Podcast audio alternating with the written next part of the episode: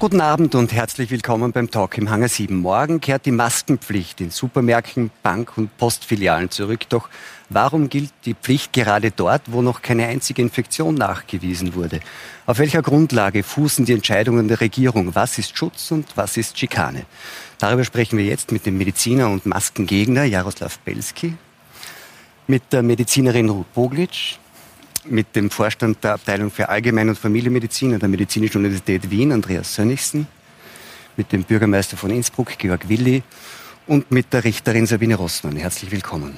Herr Belski, Sie sind Mediziner und auch Biologe, ich glaube doppelter Doktor, betreiben eine Zahnarztpraxis im 19. Gemeindebezirk in Wien und Sie betreiben, das ist vielleicht in dem Zusammenhang noch wichtiger, einen ähm, YouTube-Kanal, ähm, auf dem Sie mit den Maßnahmen der Regierung ziemlich hart ins Gericht gehen. Ähm, und Sie sehen ja diese Maskenpflicht, auch die erneuerte Maskenpflicht jetzt, eher als Schikane und nicht so sehr als Schutz. Könnten Sie das kurz argumentieren, warum? Ja, ich sehe es als Schikane vorweg. Ich habe in einem Labor gearbeitet, bin aber kein Biologe, das will ich nur klarstellen. Äh, wir könnten jetzt anfangen, darüber zu philosophieren, über die Partikelgrößen, dass wir sagen, naja, ein Virus hat zwei Nanometer oder ein paar Nanometer, die Masken halten äh, oder die, die, das Geflecht ist im Mikrometerbereich. Aber ich will gar nicht auf diese Daten eingehen, sondern es gab ja auch eine Zeit vor Corona. Mhm. Und da arbeiteten Menschen in Spitälern, äh, Ärzte, Pflegekräfte neben hochinfektiösen Patienten tagtäglich ohne Masken. Und all diese Ärzte haben das überlebt. Die Masken wurden getragen, ja, in OPs, aber in, in der normalen Alltagsroutine bei normalen täglichen Arbeiten. Auch in Krankenhäusern? Auch in Krankenhäusern waren, Mas waren Masken nicht notwendig. Und da muss man sich dann schon fragen, wieso ist äh, haben Ärzte in, in Spitälern neben hochinfektiösen Menschen keine Probleme damit und wieso plötzlich auf den Straßen, wo, wo wir wissen, der Verdünnungseffekt, wo wir so viele Daten mittlerweile gesammelt haben, dass das Infektionsrisiko gleich null ist. Aber um die Straßen geht es eh nicht. Auf der Straße ist ja keine Maske. Ja, ich, ich zähle jetzt die Geschäfte auch dazu. Ja. Also auch in den Geschäften haben wir, das sind ja, die, die Menschen bewegen sich, wenn sie jetzt zum Biller gehen oder wenn sie zum Einkaufen Aber kurz gehen. gefasst, Sie sagen, Sie sind gegen die Maskenpflicht, weil sie nichts bringt. Weil die Maske Weil wir-. Es ist aber so, dass das- ja viele Regierungen weltweit, internationale Gesundheitsexperten, auch die WHO, Mhm. die sagen alle, ähm, es ist sinnvoll, Masken zu tragen. Sind die einfach alle daneben? Irren die sich, irrt sich die ganze Welt? Naja, irrt sich die ganze Welt. Also da muss man jetzt einmal ein bisschen ausholen, dass man sich anschaut, wer leitet zum Beispiel die WHO, der Herr Tedros Adhanom, der ist kein Arzt. Äh, Der Herr Tedros Adhanom hat das ist eine politische Funktion, aber es gibt ist eine Experten. politische Funktion. Äh, Es gibt Experten, die einen sagen das, die anderen sagen das. Äh, Das ist etwas Generelles in der Medizin, dass wir das Phänomen haben, dass wenn wir über ein Thema zu lange philosophieren, dass wir es zerreden. Und deswegen versuche ich immer in Mustern zu denken. Und eines dieser Muster ist eben, dass wir vor Corona in den Spitälern die Masken hatten. Ja, in OPs, aber nicht im- in der Alltagsroutine.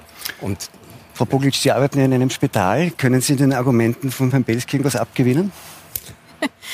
Äh, naturgemäß etwas wenig, weil es, ich weiß nicht, wann Sie das letzte Mal in einem Spital waren, in einer infektiologischen Abteilung. Also äh, wenn bei uns ein Patient nur in einer Wunde einen Keim hat, der vielleicht resistent ist, ziehen wir uns mit Schürzen an und mit Masken und mit allem drum und dran. Da kriegt er sein eigenes Stethoskop, da wird wirklich sehr, sehr genau auf die Hygiene geachtet. Ich glaube, unser Problem ist, dass die Hygiene Und zwar immer schon, sagen Sie. Immer schon, also vielleicht muss man dazu sagen, die Hygiene an sich ist ja ein sehr kurzes wissenschaftliches Gebiet. Wir haben vor 150 Jahren das Wort Hygiene nicht wirklich in der Medizin verwendet.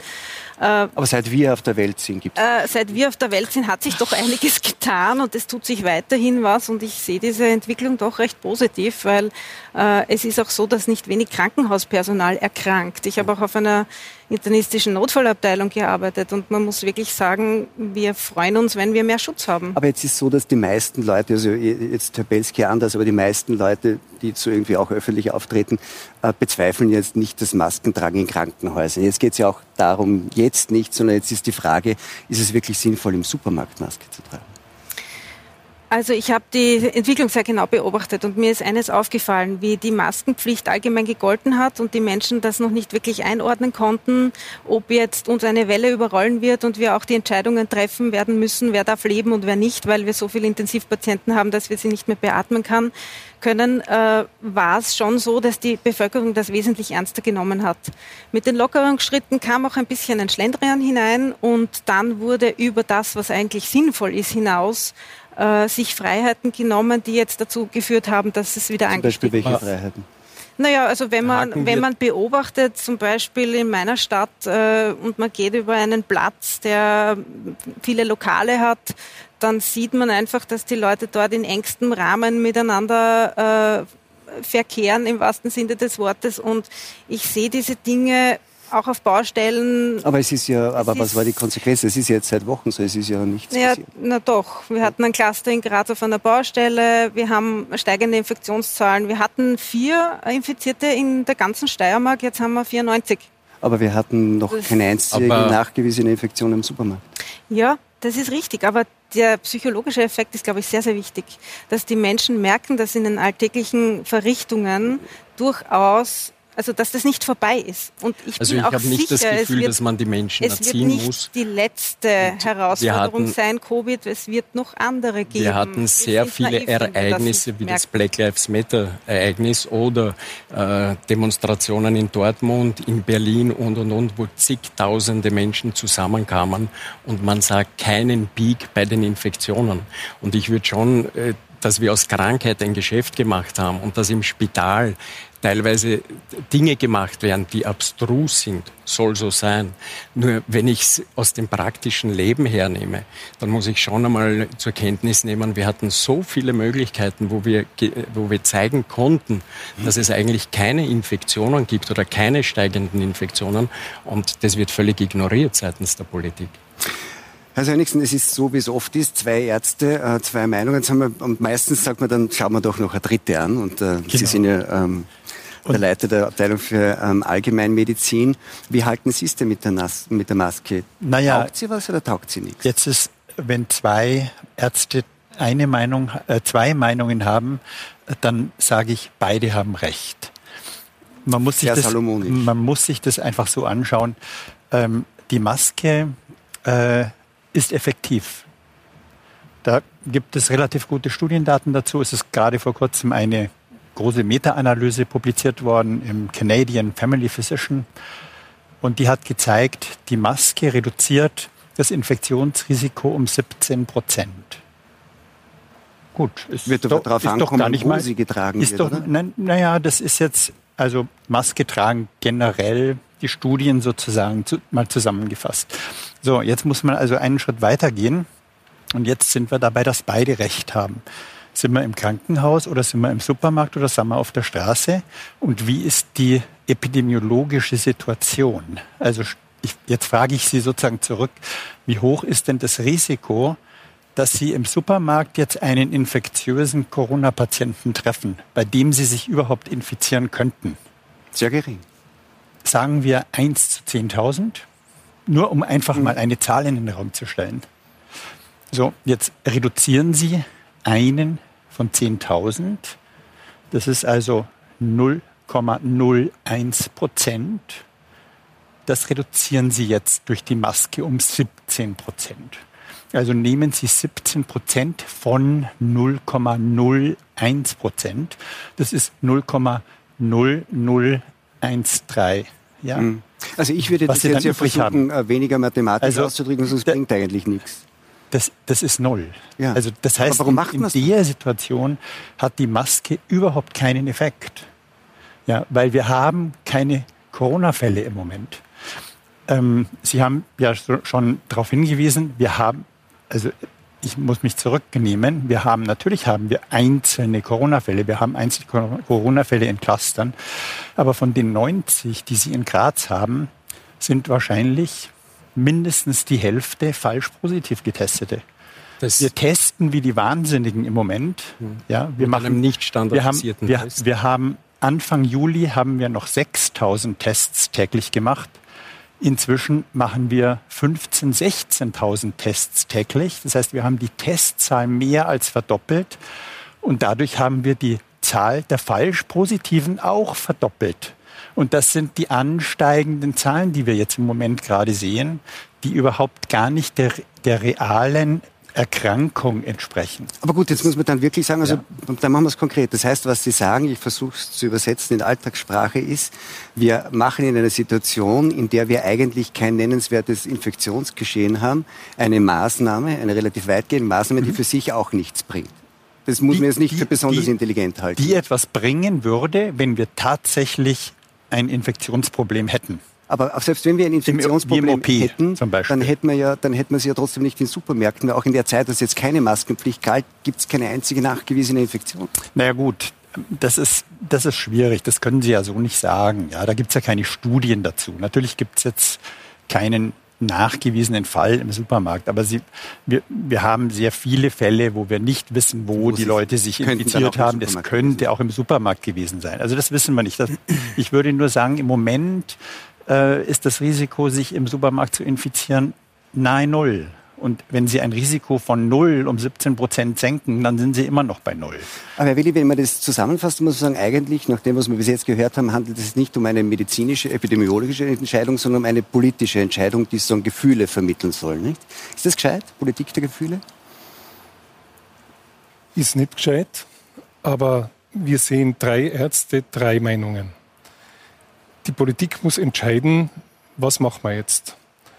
Und das ist unsere Aufgabe zu versuchen, und das ist der Wunsch aller, dass sich diese Epidemie nicht wieder so ausbreitet, wie wir es hatten. Und die Frage ist, was sind die richtigen Maßnahmen? Darf ich Sie übrigens fragen, Sie sind der Zahnarzt. Mhm. Tragen Sie eine Maske, wenn bei Ihnen jemand auf dem Zahnarztstuhl sitzt? Im OP schon, im OP schon, aber natürlich bei so 0815-Behandlungen nicht, weil sonst die Lupenbrille anlaufen würde. Und das ist Standard. Das heißt, natürlich wird nach außen jetzt von den Zahnärztekammern, von den Ärztekammern erzählt, nein, nein, also wir tragen alle Masken. Nur bitte, im, im, im Praxisbetrieb, und ich war bei sehr, sehr vielen Kollegen, vor allem als junger Student, man trägt diese Masken nicht. Und wer anderes behauptet, man kann das sehr schön nachrecherchieren. Man könnte sich aus der Buchhaltung einmal raussuchen, wie viel dieser Masken wirklich im Verhältnis zu den Patienten gekauft werden. Und ja. da würde man sehr leicht. Aber die Zahnärzte, die ich kenne, die tragen alle Maske. Ja. Und da kann man auch sagen, das sind da keine hochinfektiösen Patienten, die auf dem Zahnarztstuhl sitzen. Und trotzdem Haben machen Sie auch vor die das. Covid schon Maske getragen? Ich, ich, Nein, diese ich, ich ja, ja, sicher. Immer schon. Ja, ob, obwohl das sehr gesunde Leute sind, die einfach Zahnprophylaxe oder irgendwas machen lassen. Und sie tragen es ja auch. Im OP, genau. Ja. Der, der Punkt ist der, von der Politik wird erwartet, dass wir die Bevölkerung schützen vor der Ausbreitung dieser Pandemie, weil sie uns ziemliche Probleme gemacht hat. Alle Länder, die locker im Umgang waren, haben gewaltig steigende Zahlen. Und die das Staatenlenker, ja, das ist ja nicht wahr. Was heißt steigen? Äh, USA, Brasilien, da gehen die, die Zahlen auf, die haben auch viel mehr Tote. Ja. Äh, Bitte von gerade uns wird verlangt, dass wir Leute. die Bevölkerung schützen. Gerade aus für mich, USA. Darf ich jetzt fertig reden? Für Natürlich. mich ist die Maske, bis das Ampelsystem kommt, das viel differenzierter sein wird, eine wichtige bewusstseinsbildende Maßnahme. Wir hatten in Innsbruck null Fälle. Hm. Und dann kamen, jetzt sind wir bei 14, ja. dann kamen an einem Wochenende zwei. Die zwei haben uns Arbeit gekostet im Gesundheitsamt, die ganzen Kontaktpersonen herauszufinden, um das Ding wieder einzufangen.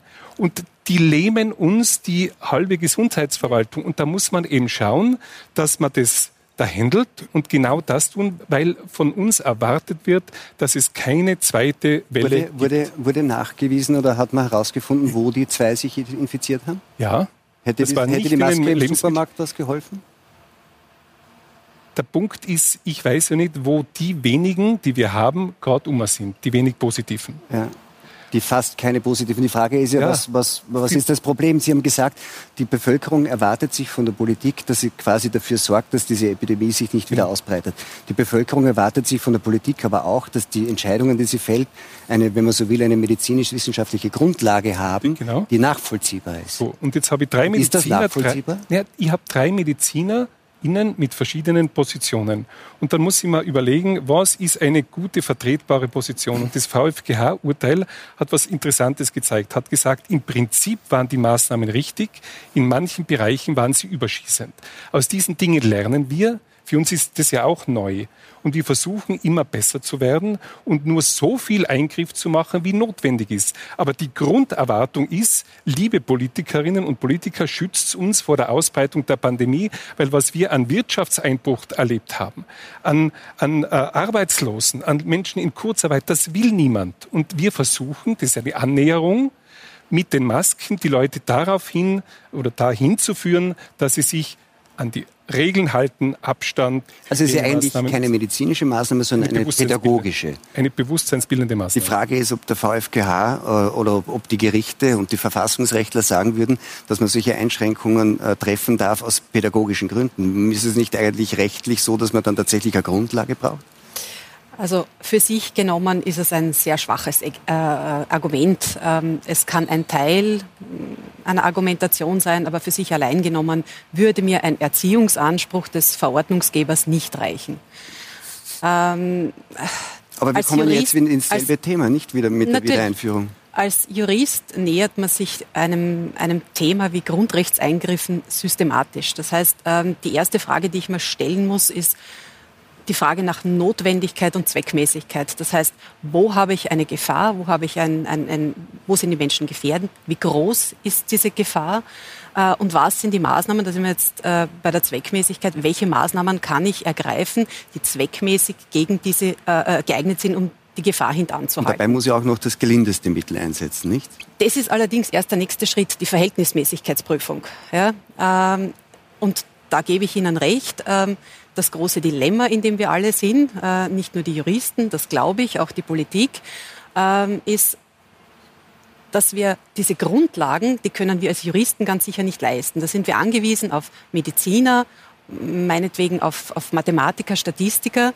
Ähm, und solange wir hm, so wenig wissen, mit Gewissheit wissen, ist es sehr, sehr schwer, äh, Entscheidungen zu treffen. Aber wir haben ja jetzt die Zahlen. Also ich, ich, ich würde gerne ja. bei dem bleiben, was Sie sagen. Also es muss angemessen sein. Wenn wir jetzt 1400 aktive Fälle haben, von denen wir davon ausgehen können, dass ungefähr die Hälfte möglicherweise, weil wir mit den Tests draufgefahren sind, falsch positiv, also gar nicht, äh, nicht einmal also Infizierte, Erkrankte ist ja noch einmal was anderes. Bei, sagen wir, ein paar hundert Fällen auf acht Millionen Bevölkerung, ist dann sowas angemessen? Richtet ich, sich die Frage an beide. An beide. Also ich denke schon, die äh, letztendlich retrospektiv betrachtet sind ja schon die ersten Maßnahmen nicht angemessen gewesen. Es ist ja schon angesprochen worden von Ihnen, äh, der, der große wirtschaftliche Schaden, um den es vielleicht auch nur indirekt geht, weil es geht ja viel mehr um die gesundheitlichen Folgen, die aus dem wirtschaftlichen Schaden erwachsen. Ja, wir wissen aus Studien, dass ein Prozent mehr Arbeitslosigkeit die Lebenserwartung der Gesamtbevölkerung um drei Monate reduziert. Wir wissen, dass die Ärmsten unserer Bevölkerung eine um acht Jahre niedrigere Lebenserwartung haben. Und wir, wir treiben im Moment Menschen in Armut. Und zwar mehr durch die Maßnahmen als durch das Virus selbst.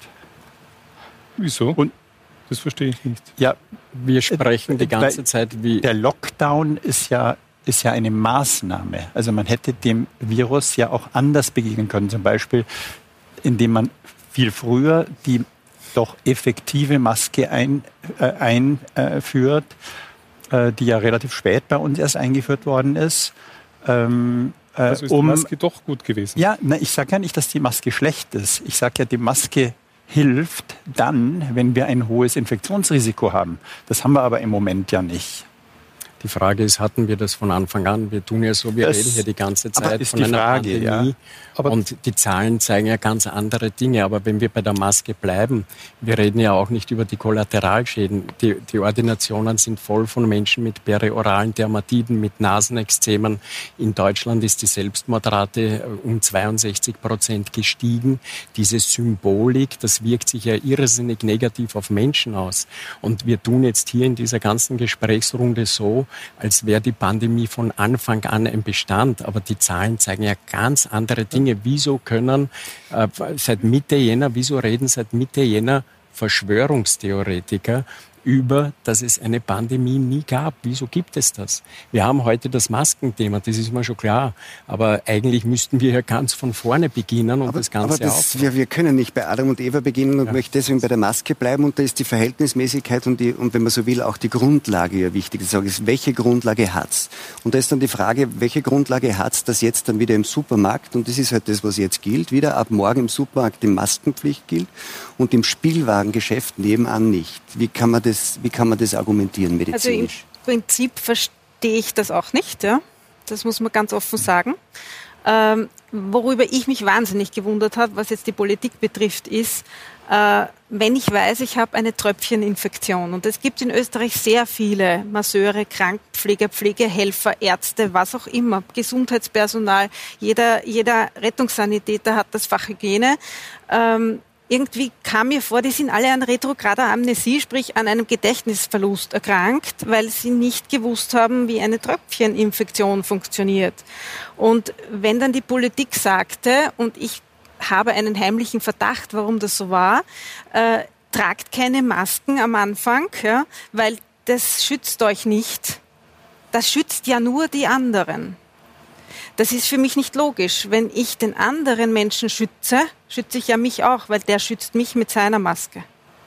Also das, das ist eine Sache, die sehr, den Verdacht habe ich, dass wir, und ich glaube, da liege ich nicht weit von der Wahrheit, in Österreich einfach nicht ausgerüstet waren, um jeden Österreicher mit einer Maske überhaupt zu versorgen. Und wir haben es auch unseren Österreichern nicht zugetraut, dass sie ihre Nähmaschine auspacken und ihr Geschirrtüchel zerreißen und was machen daraus, was ja dann schlussendlich auch passiert ist. Und ich muss ganz ehrlich sagen, dieser Zusammenhalt in der Be Corona hat nicht nur Schlechtes gehabt.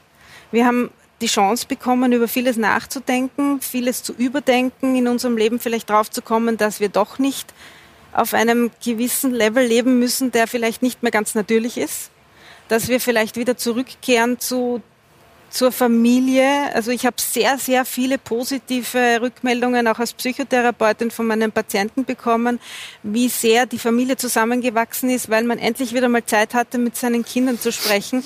Also ja, das ist eine Maske, Situation, wenn man nicht Arbeitslosigkeit äh, zu gewährleisten hat. Aber ähm, ich möchte jetzt ähm, nicht wieder auf die Fragen, auf die Vorteile und Nachteile vom Lockdown, sondern wirklich bei dieser, es gilt ab morgen eine neue Regelung. Die Höchstrichter... Die Maske ist prinzipiell gut, Entschuldigung, dass ich das jetzt noch zu Ende ausführen möchte. Die Maske ist ja prinzipiell gut. Warum sie da gilt und dort nicht, verstehe ich nicht. Ich persönlich nehme mir die Freiheit, in jedes Geschäft mit einer Maske zu gehen und viele machen es nach. Aber das ist ja eh nicht verboten. Und, und das ist gut so. Aber, aber, aber die Frage ist ja umgekehrt, ob es geboten ist, nicht? Und jetzt haben die Höchstrichter haben gesagt und haben einige ähm, Maßnahmen ja für gesetzwidrig äh, erklärt. Und jetzt äh, argumentieren natürlich äh, einige auch wieder, einige Juristen, dass das, was ab morgen gilt, auch wieder gesetzwidrig sein könnte, weil ihm nicht begründet wird, warum er im einen Fall schon, also im Supermarkt, in der Bank, und im anderen Fall nicht, weil sie nicht in der Gastronomie, Gastronomie Maske tragen muss. Also nach dem, was die Höchstrichter jetzt sozusagen beurteilt haben, müsste man eigentlich davon ausgehen, dass das, was ab morgen gilt, eigentlich auch wieder aufgehoben werden muss. Nicht? Das ist als Externer ist das sehr schwer zu beurteilen, äh, deshalb, weil, äh, weil es sich um eine Verordnung handelt äh, und das ist nicht so wie bei einer Gesetzgebung, wo ich Materialien dazu habe, die ich nachlesen kann, sondern da gibt es nur einen Verordnungsakt. Ähm, dementsprechend kann ich können auch Verfassungsjuristen äh, jetzt extern schwer beurteilen, ähm, was hat sich die Bundesregierung jetzt wirklich als Begründung für die Einführung dieser Maskenpflicht gedacht. Äh, also was war die sachliche Begründung? Was war die sachliche Begründung? Ähm, weil das war ja zum Beispiel im Zusammenhang mit dieser 400 Quadratmeter Regelung so, dass man gesagt hat, das ist eine Ungleichbehandlung ähm, und da fehlt die, sachliche Begründung. Die sachliche Begründung. Aber jetzt ist es ja nicht anders. Oder vielleicht Sie, Sie sind Mitglied einer Regierungspartei. Vielleicht wissen Sie, was jetzt die sachliche Begründung ist. Warum im einen Fall schon, dem anderen nicht? Die Begründung ist, wir haben steigende Zahlen. Wir wollen die Leute äh, dort hinführen, dass sie bewusster äh, sich entscheiden, wo muss ich aufpassen wie stelle ich sicher, dass der Abstand gewahrt wird. Und für mich ist diese Maske ein Symbol, halten wir Abstand, passen wir aufeinander auf. Und ich freue mich, wenn das Ampelsystem kommt, weil da können wir differenziert nach Bezirken in Österreich und den Fallzahlen verschieden strenge Regeln anwenden. Bis diese Ampel da ist, helfen wir uns mit solchen Maßnahmen, dass die Bundesregierung sagt, dort wo Menschen auf engerem Raum zusammentreffen, von den Öffis bis zum Lebensmittelmarkt, führen wir diese Maskenpflicht wieder ein. Aber natürlich, das ist eine Annäherung und man kann im Detail über vieles streiten. Aber verlangt wird von uns immer, tut's ja alles, damit es nicht schlimmer wird. Äh, Verzeihung, aber, aber das ist mich nicht in einen schon einen also, wenn, wenn also, die, wenn, Darf ich noch eins sagen? Faktum ist, wenn man auf die Weltkarte blickt, dass all jene Länder, die zu strengen Maßnahmen gegriffen haben, Eindeutig. die Maskenpflicht früh eingeführt haben, sind viel erfolgreicher ja. durchgekommen. Wo, woher haben so Sie wie das? auch wir. Ja. Also das, äh, da wird immer zum Beispiel mit Schweden argumentiert, aber bitte, man vergisst man ganz, dass bei Schweden schauen, die Durchschnitts... Ja, Schweden ist ja auch schlecht, Entschuldigung. Ist, nein, ich habe jeden Tag die, die, Zahlen verfolgt. Schweden ist eine Katastrophe. Das Durchschnittsalter des Toten in Schweden ist über 86 Jahre. Da kann man ja nicht sagen, der ist wegen Corona gestorben, sondern der ist mit Corona gestorben. Und Sie wissen ja, dass alte Menschen meistens an einem terminalen Infekt äh, sterben. Aber ich bleibe jetzt auch. Ich bleibe jetzt bei der Maskenpflicht. Ja. Es hat einfach einen wahnsinnig negativen Beigeschmack, wenn vom Bundeskanzler eine Vertraute, seine Sekretärin, äh, äh, Wiesner, glaube ich, heißt sie, einen Auftrag bekommt in Millionenhöhe für Masken. da muss man jetzt ja, bei der Wahrheit bleiben. Was, nicht, nicht Sie, sondern, ja. sondern äh, das Umfeld. Nicht Sie, Entschuldigung, da haben Sie recht, sondern das Umfeld hat Hygiene Austria, glaube ich, nennt, sie, nennt sich die Firma. Das hat alles einen negativen Beigeschmack in, in so einer Thematik. Ich möchte jetzt trotzdem bei der sachlichen Begründung noch einmal bleiben. Nicht? Äh, die hat ja der Bundesminister gestern gestern äh, im, im ZIP geliefert. Er hat gesagt, ähm, die Begründung für den Supermarkt ist, dass ähm, gefährdete Personen müssen Lebensmittel kaufen. Das heißt, die müssen zum Einkaufen und die müssen wir in den Lebensmittelgeschäften schützen. Ähm, und in die anderen Geschäfte, da brauchen, also da, da ist sozusagen jeder selber verantwortlich, dass er da nicht reingeht. Und wenn die, er, wenn er die mussten wir jetzt wochenlang nicht schützen? Genau, das ist ja völlig unlogisch. Ja? Da, also da gibt es ja keine logische Begründung, weil die, weil die Wahrscheinlichkeit, ähm, sich mit Covid zu infizieren, ist, hat sich in den letzten zwei Monaten fast nicht geändert. Also das ist ja minimal, ja, was wir da jetzt haben. Und wie gesagt, die, die Anzahl, ein, ein Großteil der, des Anstiegs an vermeintlich Infizierten, Testpositiven ist ja eben eine, ein, ein, ein, wahrscheinlich ein Testfehler. Ja. Frau Rossmann, Sie haben gemeint, es sei irgendwie blinder Aktionismus, habe ich das richtig verstanden? Ja, naja, äh, ich habe in den letzten Tagen äh, viele Meldungen gehört, so nach dem Motto, ja, hilft's nichts, so schadet's nichts. Ähm, also das kann, das ist weder eine wissenschaftliche noch eine juristische Begründung. Ja. Ähm, ja, aber Moment, also wir wissen ja im Moment gar nicht, ob uns noch eine zweite Welle treffen kann oder nicht. Bei einer Reproduktionszahl von sechs aber Bei einer Grippe von 2,1 äh, haben wir doch einen deutlich, deutlich reproduktiveren Virus als wie unsere bekannte Grippe. Ja?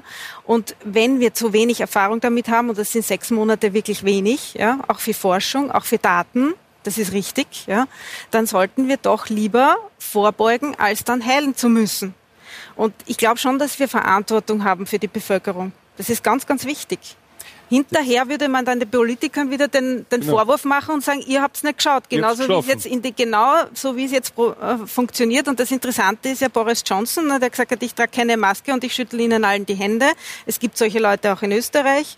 Und ich glaube nicht, dass die Zahlen nur mit den Tests zusammenhängen, weil getestet hat man vorher auch. Ich schaue ja jeden Tag, wie viele Tests auch gemacht wurden. Ja, das schaue ich jeden Tag nach, seitdem mhm. Corona ist. Aber dann und haben Sie auch gemerkt, dass Anfang, dass Anfang Juli noch 6000 Tests gemacht wurden und von von gestern auf heute sind 12.000 gemacht worden. Es ist doppelt, es ist, hat sich verdoppelt. Das wird daran liegen, dass die Leute auch, dass die Leute auch mehr auf Tests beharren. Ja, ja, aber, es ist, ja aber es ist doch so, Sie müssen doch dann anschauen, wie ist denn die testpositiven Quote?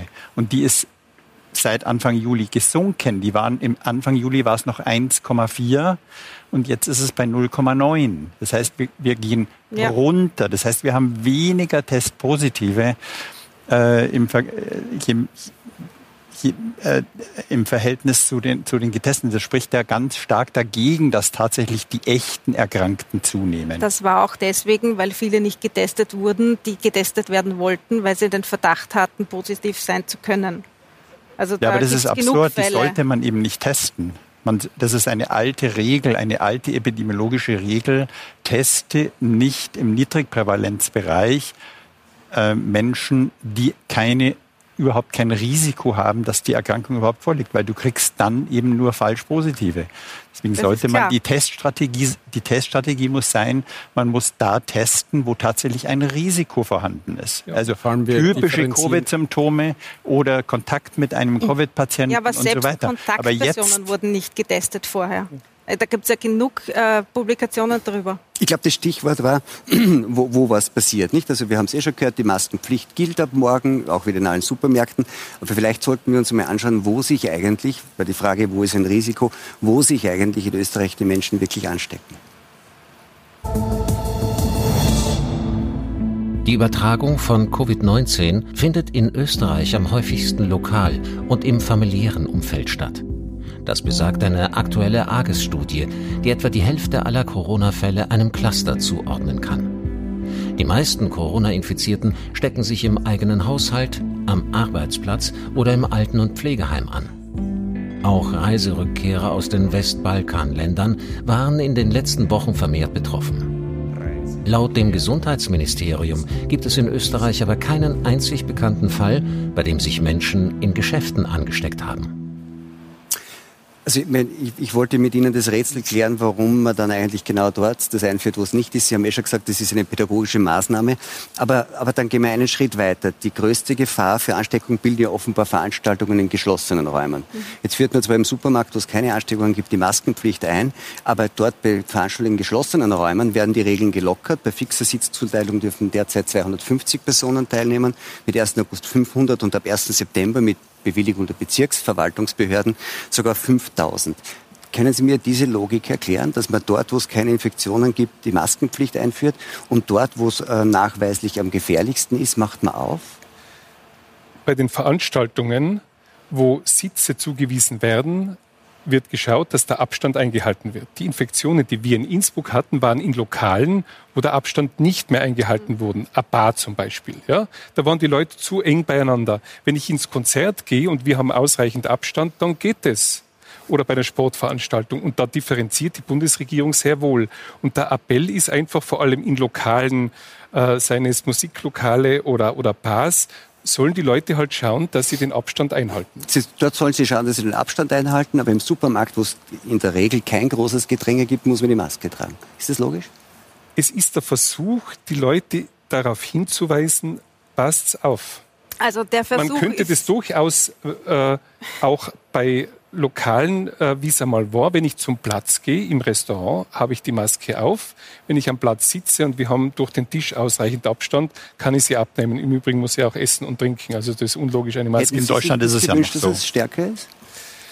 Ich warte dringend auf die Ampel, weil ich finde, man muss von der tatsächlichen Situation in einer Region ausgehen. Und wenn die Fallzahlen irgendwo ganz nieder oder gegen Null sind, solche Bezirke haben wir zum Beispiel in Tirol, wieso soll ich die Leute mit einer Maske plagen? Aber bis wir das Ampelsystem installiert haben, dass jeder weiß, was gilt bei welcher Farbe in meinem Bezirk, müssen wir uns über diese Zeit drüber helfen. Und da finde ich die Maske, wie Aber sie jetzt wieder das, eingeführt dass, wird, wenn das Ampelsystem eingeführt wird, dann gibt es keine generelle bundesweite Maskenpflicht mehr? So verstehe ich das, ja, genau. So verstehen Sie das. Was wir hier überhaupt nicht besprechen, wir wissen ja aus der Medizin, Bewusstsein macht krank. Das heißt, wenn ich wir kennen das alle, also wenn Bewusstsein, also, Bewusstsein macht krank. Wenn also, ich, naja, wenn ich, wir, wir, wissen, na, wir wissen das doch, äh, jeder also, hat die Erfahrung gemacht, wenn es ihm gut nee. geht, wenn er verliebt sagt, ist. Ah, Entschuldigung, aber ich, wir müssen etwas besprechen, glaube ich, das, das, das, das mir wirklich auf der Seele brennt. Und zwar da war ja zwei Wochen vor der Lockerung der Maskenpflicht in den, in den Lokalen ein Wirt in Wien, der gesagt hat, und ich und meine Mitarbeiter, wir tragen keine Maske mehr. Der war ja groß in allen Medien. Und dann hat er gesagt, ja, der Grund ist unter anderem, die Face Shields, die werden immer so dreckig.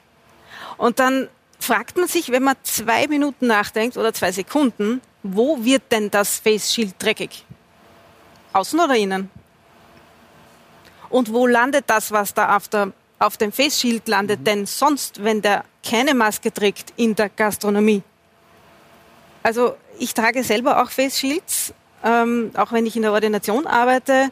Und ich muss ganz ehrlich sagen, ich muss es auch putzen. Mhm. Und das ist doch eine Sache, die man bedenken sollte. Mhm. Und gerade in der Gastronomie haben wir Ansteckungen ohne Ende.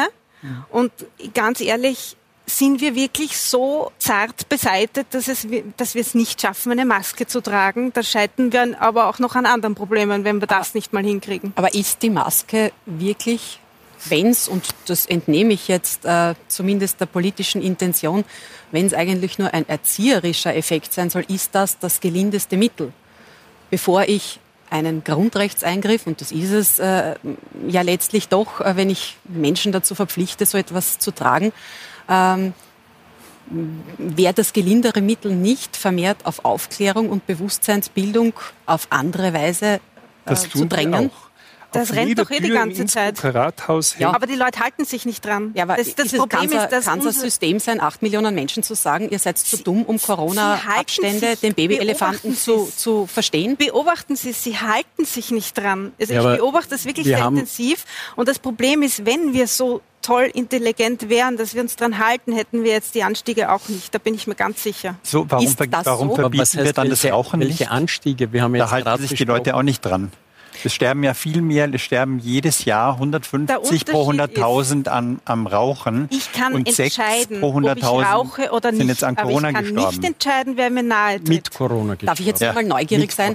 Hat irgendjemand erwartet, dass äh, wenn ich aus einem völligen Lockdown komme und mit den Zahlen aus dem Lockdown, dass wenn ich lockere und immer mehr lockere, dass die Zahlen auf dem gleichen Niveau bleiben? Ja, vor allem, wir haben aber zumindest wir gewünscht, haben nicht diese dass die Leute ja, Aber das, ja? ist ein, na, das hat ja damit gar nichts zu tun. Äh, sind wir ganz ehrlich, äh, wir haben gerade mhm. gehört, äh, das Hauptansteckungsrisiko sind Familie und Freunde.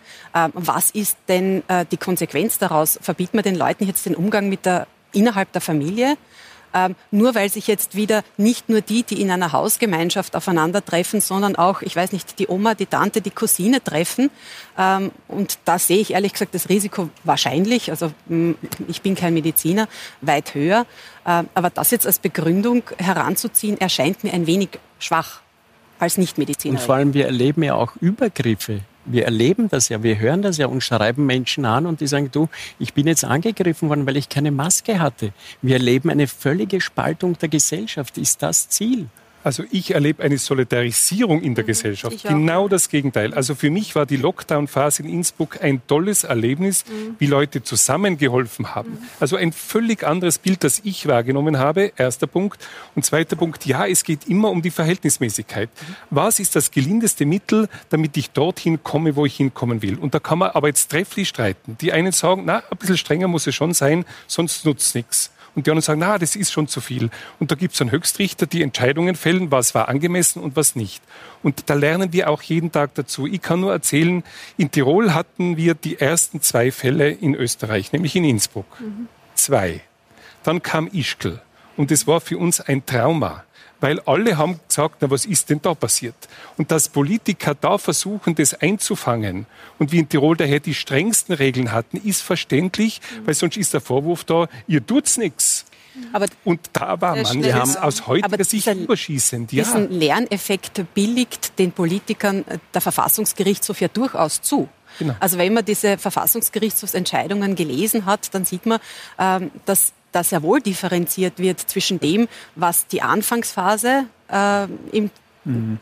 im Erleben dieses äh, Virus oder im Zusammenleben mit diesem Virus war und wo wir heute stehen. Ähm, je weniger ich weiß, desto mehr Spielraum habe ich, meinetwegen. Ähm, ich glaube nur, dass das mit der jetzigen Situation vielleicht nicht mehr ganz so vergleichbar ist. Aber vielleicht bleiben wir noch ganz kurz bei der Maske. Sie haben nämlich zuerst was angesprochen, was ich interessant finde, weil Sie sagen, es gibt so diesen Grundsatz, nutzt's nichts, so schadt's nichts. Und da ist ja natürlich die Frage, schadet's wirklich nicht? Es gibt natürlich auch Untersuchungen, die möglicherweise schon auch Folgeschäden des Maskentragens zutage fördern. Schauen wir uns das kurz an. Laut einer aktuellen Studie des Universitätsklinikums Leipzig vermindert der Mund-Nasenschutz die Belastbarkeit gesunder Menschen. Die Maske behindere die Atmung, beeinträchtige die Lungenfunktion und verringere dadurch die Leistungsfähigkeit, selbst bei gesunden Menschen. Für Menschen mit Vorerkrankungen kann das Tragen der Maske sogar gefährlich werden. Bei starker körperlicher Anstrengung kann das Kohlendioxid aufgrund des Luftwiderstandes der Maske nicht richtig abgeatmet werden und sich im Blut anreichern. Das Blut kann so übersäuern. In sehr seltenen Fällen kann das sogar zum Tod führen. Vielleicht auch nicht so gute Idee, die Maske. Hm? Ich kenne keinen Fall, wo jemand durch eine Maske gestorben ist, die korrekt angelegt war.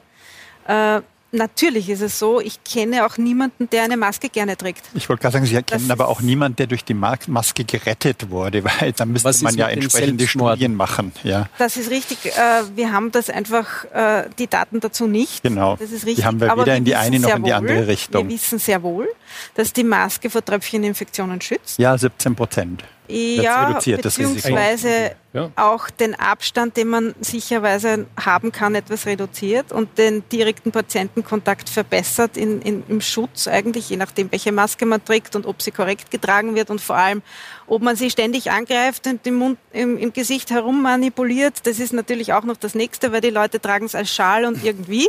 Also das hat alles keinen Sinn. Naja, aber es ist ja auch ne? unangenehm. Ja, ja also natürlich. Ich, meine, ich erinnere mich natürlich, jetzt an meine Fahrt heute von Wien äh, nach Salzburg. Ja, Der Zug sicher. hat noch Verspätung gehabt. Es hat dann dreieinhalb Stunden gedauert. Dreieinhalb Stunden die Maske, da langt man sich dann schon öfters mal ganz unwillkürlich dahin unter die Maske und so weiter. Aber, aber Herr Ob Kollege, so wie viele Leute tragen das Tag ein, Tag aus, ihr gesamtes Berufsleben? Ich möchte wissen, was mein Chef sagt, wenn ich ihm unterbreite, ich möchte jetzt eine Gehaltserhöhung haben, weil ich das jeden Tag tragen muss oder irgendeine Erschwerniszulage. Ja? Das, aber vielleicht äh, umso mehr ist das es dann auch nicht okay, auch noch im Supermarkt das, tragen, oder? Das ist ja doch irgendwie was anderes. Naja, Weil erstens mal sind wir in einem anderen Risikobereich. Ist Ich glaube, darüber brauchen wir uns nicht unterhalten. Also ich glaube, das kann man nicht vergleichen, wenn wir jetzt äh, die Berufskleidung, die normale Berufskleidung, die ja ihre Berechtigung hat, eben weil dort auch ein, ein nennenswertes Risiko da ist, das reduziert werden muss. Das kann man, glaube ich, nicht vergleichen mit dem ich will damit jetzt sagen, im Supermarkt eine Maske tragen zu müssen. Ich will damit ja. sagen, dass man es überleben kann. Es ist wirklich nicht ja, so, natürlich kann so schlimm, überleben. Das dass ja. man für einen kurzen Supermarktbesuch äh, eine Maske trägt. Es wird sich hinterher herausstellen, ob es zu viel war oder nicht. Aber wenn es zu wenig war, haben wir vielleicht ein Problem. Aber es ändert ja alles nichts daran, dass bei der Maßnahme wie bei jeder anderen Maßnahme, nämlich auch bei jeder medizinischen Maßnahme, der, der sie setzt, nämlich auch der Arzt und der, der so quasi die medizinischen Grundlagen liefert, immer eine Abwägung treffen muss zwischen dem möglichen Schaden und dem so, ähm, erwarteten Nutzen. Und das, glaube ich, kann man festhalten, das wird offenbar nicht getan. Ja, aber ich möchte auf eines hinweisen. Wir haben so viele Regeln, die vor irgendetwas schützen sollen. Wenn ich hernehme, die Bauordnung, die schreibt vor, wie hoch ein Geländer sein muss äh, wie die Rutschfestigkeit vom Boden sein muss, ja. die Brandschutzabschnitte. Mhm. All das mhm. ist ein Regelwerk, das werden Sie als Richterin besser wissen, riesengroß. Wozu dient es? Dass wir einige wenige Fälle, wo dann was passiert, zu verhindern versuchen. So. Und jetzt haben wir eine ziemlich komplexe Situation, die für uns neu ist. Eine Pandemie mit einem depperten Virus, den, den wir noch nicht kennen. Weil der führt sich auf, dass wir uns fragen, was will der eigentlich? Und alle erwarten von der Politik, dass wir nach Anhörung der Fachexpertinnen die richtigen Entscheidungen fällen. Das Ding ist jetzt seit sechs Monaten unterwegs bei uns. Und in sechs Monaten kriegen wir das halt noch nicht so in den Griff, dass alle sagen, das war jetzt angemessen, das war verhältnismäßig.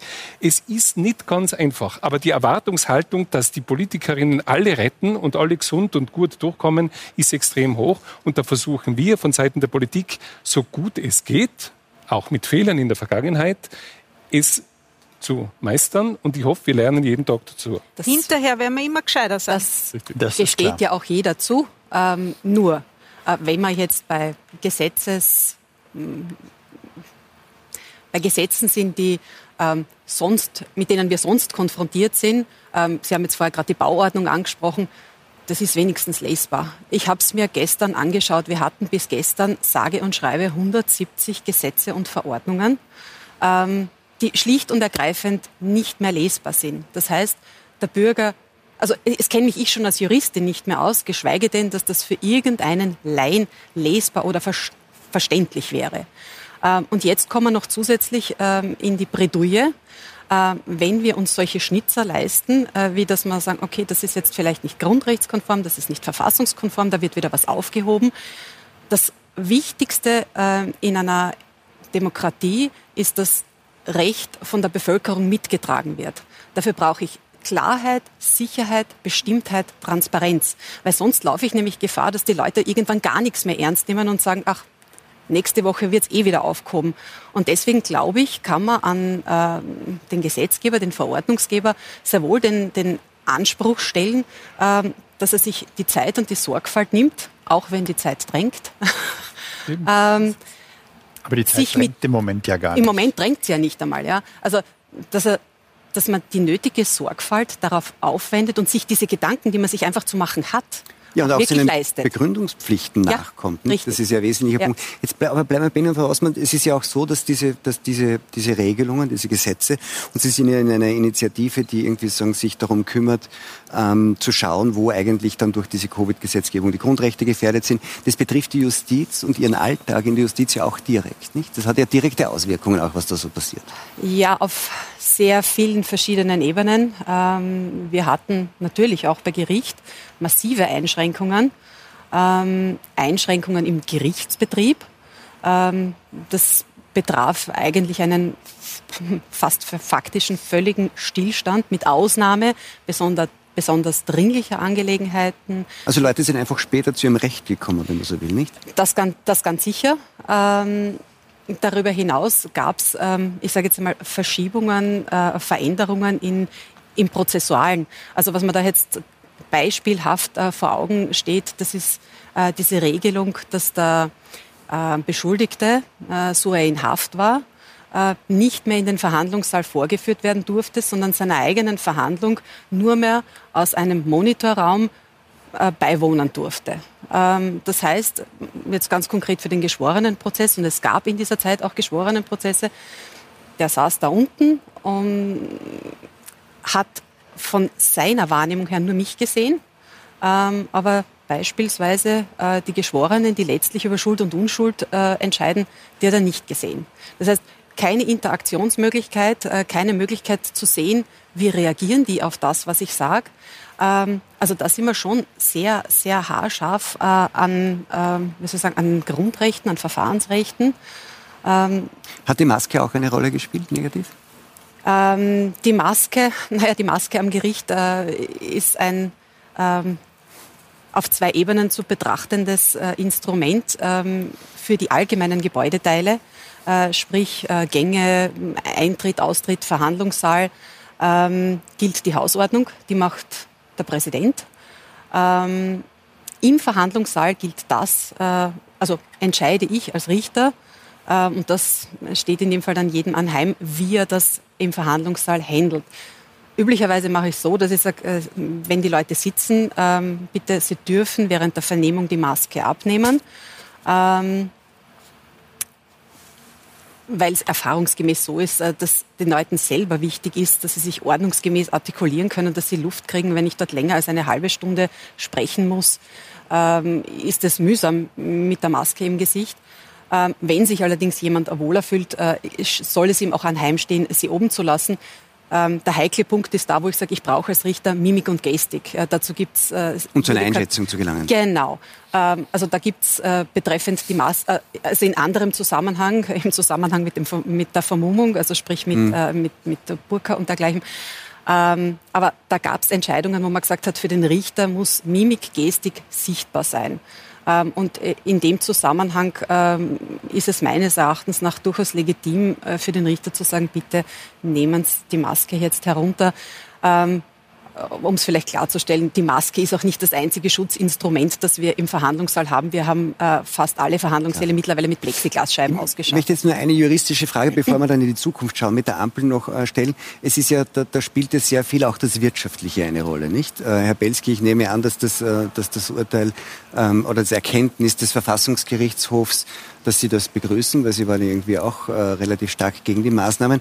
Und da steckt ja auch ein wirtschaftlicher Teil drin, nicht? Also wenn die Maßnahmen in dem Sinn äh, an manchen Punkten nicht rechtskonform waren, dann wird es ja möglicherweise auch ähm, einigen Leuten, die irgendwie in der ganzen Frage der Entschädigungen und der Hilfen irgendwie ähm, klagen, möglicherweise ein Vorteil sein oder ihnen helfen. Sie haben ja auch einen wirtschaftlichen Schaden erlitten äh, durch diese Maßnahmen. Glauben Sie, dass Sie durch das VfGH-Erkenntnis jetzt größere Chancen haben, da irgendwas äh, oder haben Sie vor, den Rechtsweg zu bestreiten mit diesem Rückenwind durch dieses Erkenntnis? Also, mir ging es jetzt nicht um den wirtschaftlichen Schaden, aber ich habe diesbezüglich heute mit einem Anwalt telefoniert und der hat mir gesagt, ich gebe jetzt nur seine Aussage wieder, dass das eher so kosmetische Korrekturen waren, aber nicht wirklich irgendwas Tiefgründiges. Ich kann es leider nicht beurteilen, das ist nicht mein Mikrokosmos vielleicht. Es äh, geht nur im Bereich der Amtshaftung. Ähm, und dafür braucht man als Voraussetzung, dass die Rechtsansicht schlichtweg unvertretbar war. Ähm, das hätte ich zumindest in der Klarheit dem VfGH-Urteil nicht entnommen, aber äh, nageln Sie mich fest, ich bin kein Zivilist, weil das sind zivilrechtliche Ansprüche. aber es ähm, klingt jetzt relativ technisch, aber machen wir es konkret. Ja. Sie haben einen Schaden erlitten mhm. äh, durch diese Maßnahmen. Der beziffert sich auf ungefähr 100, 120.000 120 Euro. Und jetzt werden, andere haben das auch, die werden möglicherweise äh, versuchen, dadurch, dass ja auch dann das ähm, Epidemiegesetz mit den Entschädigungen sozusagen ausgehebelt wurde, werden ja möglicherweise viele Leute versuchen zu sagen, eigentlich hätte ich entschädigt werden müssen und nicht nur irgendeine Hilfe kriegen. Hilft das dann? Werden naja. Leute, die das einklagen wollen, ähm, haben die Rückenwind durch dieses Erkenntnis? Oder bringt es eigentlich nichts und es ist wirklich nur Kosmetik? Also ich würde, ich würde sagen, äh, im Zusammenhang mit dieser Aushebelung der 400 Quadratmeter Regelung kann man so etwas andenken. Aber wie gesagt, äh, es birgt durchaus ein erhebliches Prozessrisiko. Aber um das abzuschätzen, muss man sich den Einzelfall anschauen und sollte man bitte tunlichst Rechtsberatung einholen. Dazu äh, bin ich nicht berufen und ist auch unsere Initiative nicht berufen. Also wir sind nicht rechtsberatend tätig. Das soll an dieser Stelle bitte klargestellt sein. Dann schauen wir jetzt äh, tatsächlich in die Zukunft. Im August startet in Österreich der Probebetrieb des sogenannten, des sogenannten Ampelsystems, ähm, das über die Covid-19-Gefahren äh, auf Bezirksebene oder in den einzelnen äh, Regionen informieren und dann auch irgendwie Maßnahmen nach sich ziehen sollen. Schauen wir uns mal kurz an, wie das funktionieren soll in Zukunft. Die Ampel soll die aktuelle Corona-Lage sichtbar machen und anzeigen, wann Maßnahmen gelockert oder verschärft werden müssen. Als Vorbild gilt das Lawinenwarnstufensystem. Die Corona-Ampel soll je nach Gefahrenstufe in vier Farben leuchten.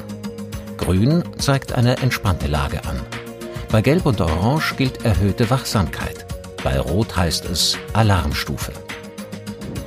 Auf welche Warnstufe die Ampel springt, wird von der Anzahl der Neuinfektionen und dem Anteil an positiven Tests abhängen. Zusätzlich soll das System berücksichtigen, wie viele Spitalsbetten vorhanden sind und wie groß die Gefahr ist, die von lokalen Clustern ausgeht. Unklar ist aber, welche konkreten Maßnahmen bei welcher Corona-Gefährdungsstufe gelten sollen. Herr Willi, Ihnen ist ja dieses Ampelsystem, Sie haben es ja jetzt auch jetzt in unserer Diskussion schon ein paar Mal erwähnt, seit langem ein großes Anliegen. Sie wollten, dass das schon viel früher ähm, in Kraft tritt. Warum ging das eigentlich nicht schneller? Weil das Schwierige bei dem System ist, welche Regeln gelten genau bei welcher Stufe. Da kann man nämlich auch wieder trefflich streiten. Und das Schwierigste ist die Kommunikation zu den Menschen hin, dass sie wissen, wenn in meinem Bezirk die Ampel auf Orange ist, was heißt das genau? Und das müsste jeder wissen. Also es ist primär ein kommunikatorisches. Da müsste aber Problem. zuerst einmal die Behörde wissen. Ne? Es scheint ja auch noch nicht so klar sein von der Behörde her und von ja, politischer, behördlicher Seite her, was dann passieren soll. Es wird intern sehr intensiv diskutiert, welche Regeln bei welcher Farbe gelten. Aber es ist noch nicht fix. Es ist noch nicht fix, weil es, es eben. ist eigentlich eine sportliche Angelegenheit. Ich installiere ein Ampelsystem und sage, bei, bei Grün ist Grün, Orange ist Orange, Rot ist Rot. Aber ja. was passiert bei Orange, weiß ich nicht. Ja, aber wir, wir sind da in einem Spannungsfeld. Im Innsbrucker Gemeinderatssaal gibt es eine Installation von Professor Gappmeier. Da steht auf der einen Stirnseite groß ist, auf der anderen steht sind. Ist steht für die Interessen des Einzelnen, seine Grund- und Freiheitsrechte, welche Ansprüche hat das Individuum und was ist wichtig für das Gemeinwohl, das Gemeinwesen. Und politische Entscheidungen fallen in diesem Spannungsfeld. Und die Ampel soll die Allgemeinheit schützen, aber die Rechte des Einzelnen möglichst hochhalten. Also möglichst viele Grundrechte erhalten und nur so viel eingreifen wie notwendig. Und da gibt es eben diese vier Farben und da kann man trefflich streiten. Ja, aber Sie sagen immer, man kann trefflich streiten, Herr Bürgermeister, aber irgendwann die Politik äh, wird dann irgendwann was tun genau. müssen. Und wenn das jetzt in zehn Tagen oder in einer Woche der Probebetrieb anläuft, dann würde ich als Bürger gern wissen, wenn die mir jetzt sagen, es ist jetzt endlich ganz klar für mich, bei Grün ist Grün, dann würde ich gern wissen, was passiert bei Orange. Und die Frau Richterin sagt, wir müssen uns Zeit nehmen, die Dinge gut zu diskutieren weil es eben nicht so einfach ist. Und ja, aber die genau hatte man jetzt. Wir haben ja seit Wochen kaum ein Infektionsgeschehen. Es ist keine akute Notlage. Das wird mir wohl hoffentlich gemacht haben. Die arbeiten dran jeden Tag und ich hoffe auch schnell, dass wir genau wissen. Aber die, das müssen ja Sie machen, das ist ja regional. Das muss man ja regional entscheiden. Was passiert in der Region, wenn eine gewisse Zahl an genau. positiven Tests aber, ist? Ja, aber die Regeln hinter der einzelnen Farbe werden im Gesundheitsministerium in Abstimmung mit den Expertinnen und Experten primär aus ihrem Bereich gemacht. Jetzt haben wir unter den Ärztinnen sehr viele verschiedene Positionen. Okay. Und das muss man zu einer gemeinsamen Also es gibt es noch nicht. Herr Sönnigsen, was würden Sie jetzt sagen? Ist denn relativ weit entwickelt, aber noch nicht so, dass es freigegeben ist. Also ich glaube, ja, Sie tun mir in gewisser Hinsicht leid, ja, weil, weil Sie darauf warten und das wäre von der Theorie her natürlich optimal, wenn wir sowas hätten. Ähm, aber es scheitert eigentlich ja schon daran, wann schaltet denn die Ampel überhaupt um? Ja, also wie viele Neuinfektionen Neuinfektionen, weiß ich ja gar nicht. Wie viele Testpositive darf ich haben, bevor das von grün auf gelb springt oder von gelb auf orange? Und ist das überhaupt die richtige Zahl? Weil geht es ja. überhaupt nur darum, wie viele Leute müssen ins Spital? Das, das ist eben die Frage. Das, das wäre, wär das wäre ja zu, zu, diskutieren. Ja, ich denke, äh, letztendlich wäre es wahrscheinlich am vernünftigsten, man würde es tatsächlich an den Spitalszahlen festmachen. Weil sehr, wie wir ja jetzt im Moment sehen, je mehr getestet wird, desto mehr Testpositive habe ich. Ob die jetzt wirklich krank sind oder so, das wissen wir nicht. Viele sind wahrscheinlich gar nicht krank, sind wahrscheinlich viele asymptomatisch getestet worden, aus welchen Gründen auch immer, weil sie getestet werden wollten oder weil sie gerade äh, von der Reise zurückgekommen sind. Ähm, also es gibt ja, da gibt es ja keine Klarheit drüber und da gibt es auch leider keine Daten dazu. Okay, ja, das wäre ja etwas, was mich ja brennend interessieren würde. Jetzt sind da 16.000 Leute äh, getestet worden pro Tag in, den, in der letzten Woche. Ähm, ja, was waren denn das für Leute? Waren das Reiserückkehrer? Waren das äh, Kontaktpersonen von Clustern?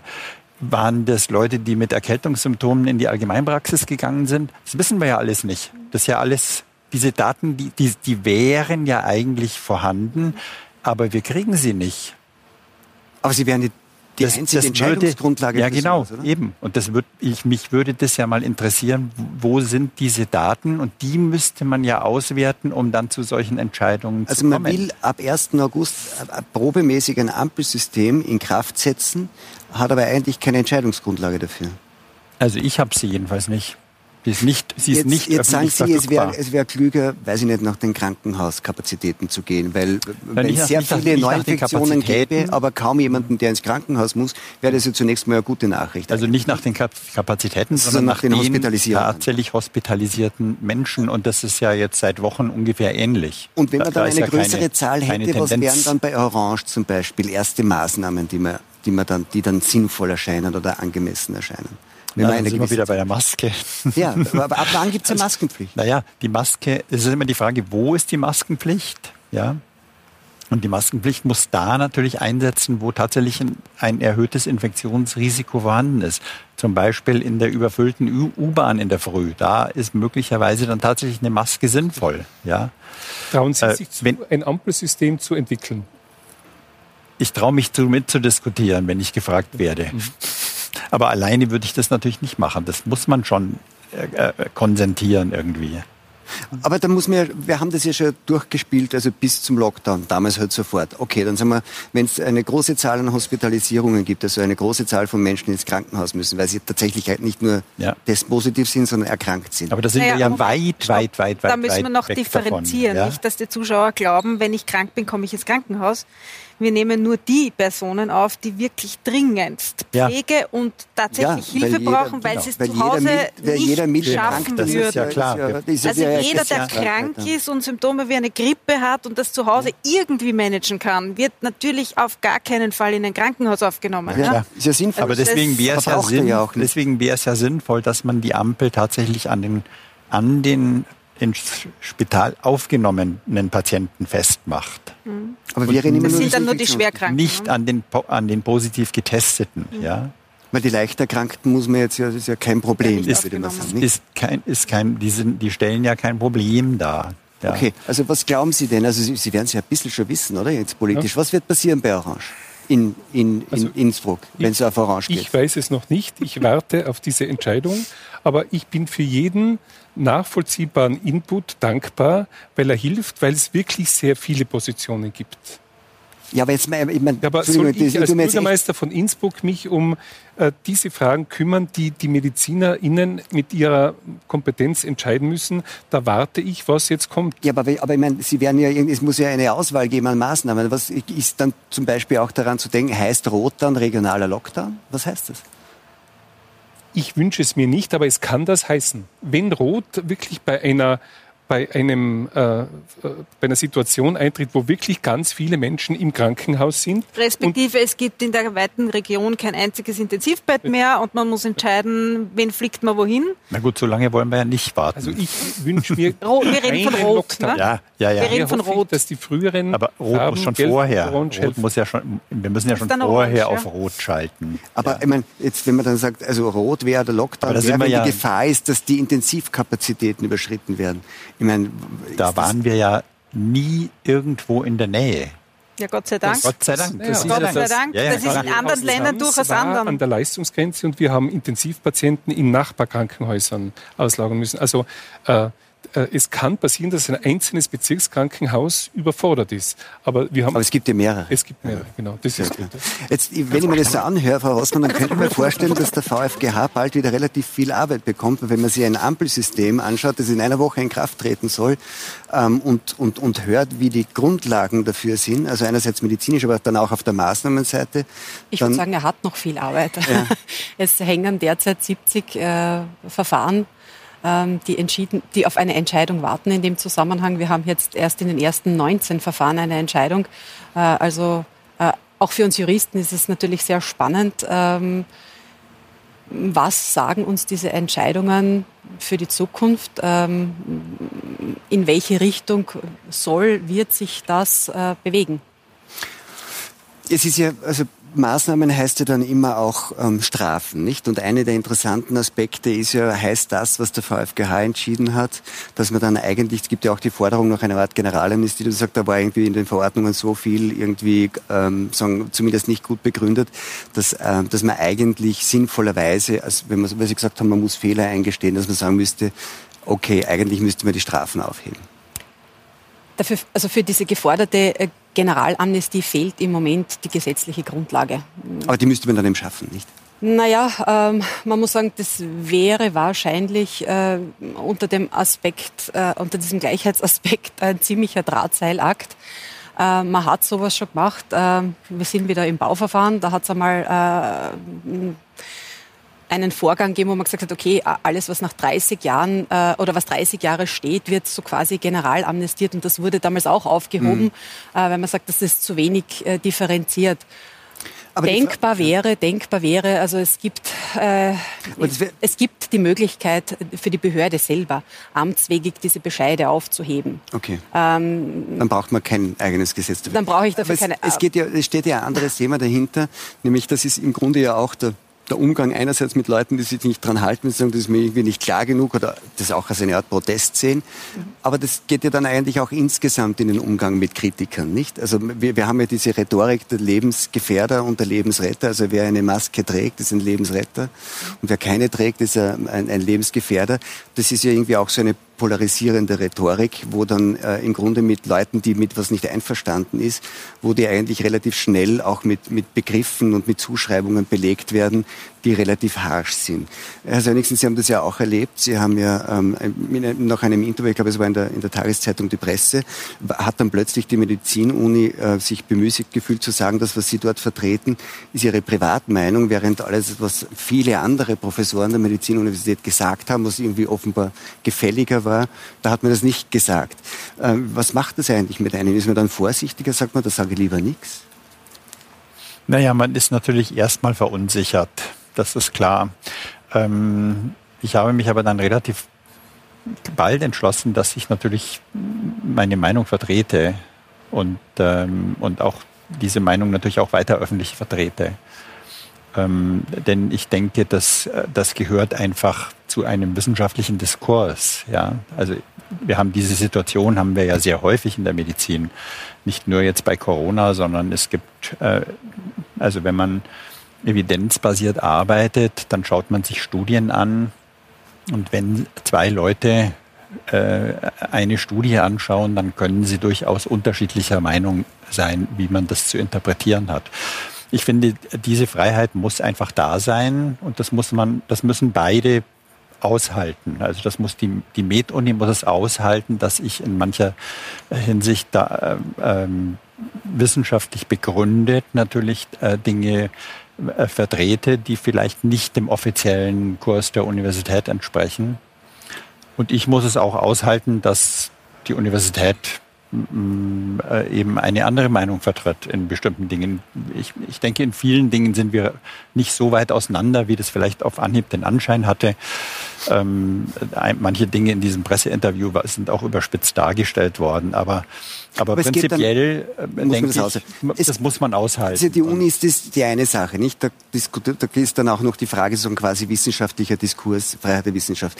Die Ärztekammer ist ja auch äh, ähm, äh, relativ streng, sehr schnell einmal, Herr Belski. Ich könnte mir vorstellen, es gab ja einige Ärzte, die dann irgendwie auch mit dem Ausschluss bedroht wurden.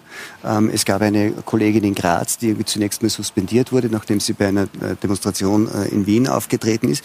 Ist bei Ihnen die Ärztekammer auch schon vorstellig geworden? Nein, noch nicht aber dieses Vorgehen ist an sich ja schon suspekt. Denn äh, wie kann es sein, dass ein Arzt, der 10, 20, 30 Jahre gute Arbeit am Patienten macht und sich nie etwas zu Schulden hat kommen lassen, dann plötzlich, nur weil er es wagt, etwas in Frage zu stellen, dass man ihm dann plötzlich den Lebensunterhalt entzieht.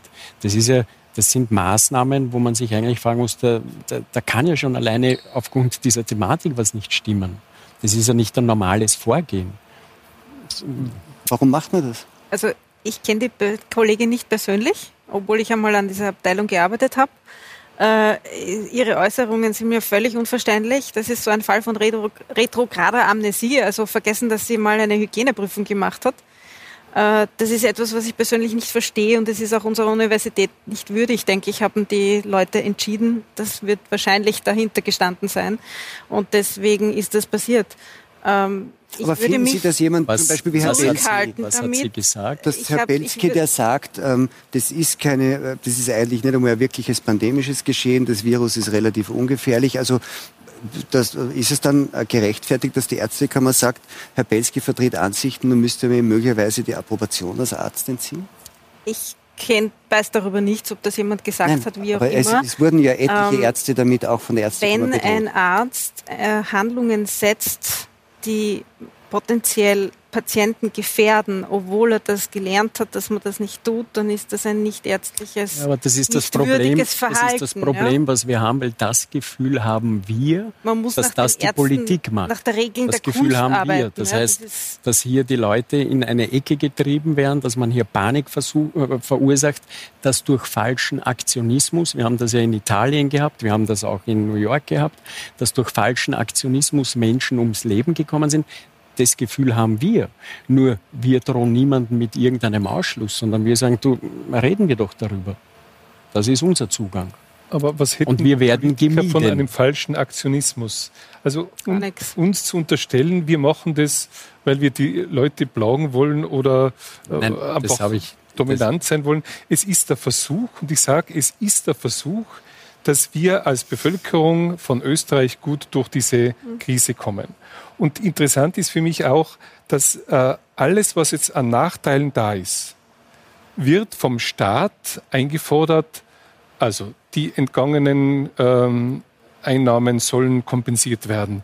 Die Einnahmeneinbrüche von den Gemeinden sollen kompensiert werden. Der Staat soll alles retten, was jetzt leider passiert ist. Naja, was, was er also, verursacht hat, Entschuldigung. Das waren ja staatliche Maßnahmen. Ja, aber die Pandemie ist, ja nicht durch irgendwas passiert. ist nicht es vom ist Staat nicht einer, genau. einerbracht worden. Das ist naja. leider aufgetaucht aber die, bei uns. Aber, aber, die Maßnahmen sind vom Staat gesetzt worden. Die Frage ist, ob sie angemessen waren. Wenn nicht, also genau, schon ein Problem. Das ist eine Frage der Angemessenheit. nach und, und die Situation, dass Österreich durch den frühen Lockdown gut durch die Krise durchgekommen ist. Und das ist gleichzeitig ein Nachteil, weil es deswegen keiner ernst genommen hat und jetzt alles überzogen ist. Ja? Ja. Wären ja, wir jetzt in London, würden wir vielleicht anders reden, wenn wir die genau. Kühl-LKW sehen würden, wo die Leichen drin gestapelt werden. Ja?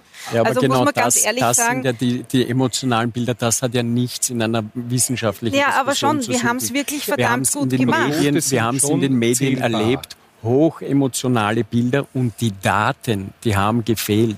Egal, ob man in Italien hinblickt, egal, ob man in Spanien, egal wo, die Daten, die Zahlen, die Toten, die waren nicht gegeben. Das wir hatten von Anfang, wir hatten von, wir hatten von Anfang an, wir hatten von Anfang okay, an keine Obduktionen. Wir hatten nur eine PCR und hat den Menschen gesagt, du, deswegen sind die Leute gestorben. Der Büschel war der Erste, der in Hamburg dann angefangen hat zu obduzieren und gesagt hat, du, also ich habe jetzt 100 obduziert und dann Corona ist noch keiner gestorben. Also in der Lombardei wären gleich viele gestorben, mit Pandemie oder ohne, oder wie?